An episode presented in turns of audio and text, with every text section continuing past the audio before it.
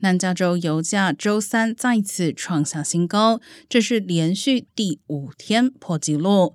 洛杉矶每加仑汽油周三上涨二点八美分，达到六点二零元。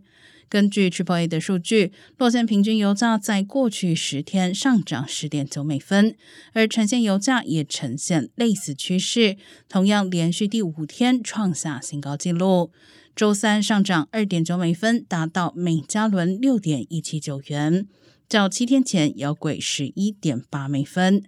而全美油价周三也上涨四点九美分，平均油价达到破纪录的每加仑四点六七一元。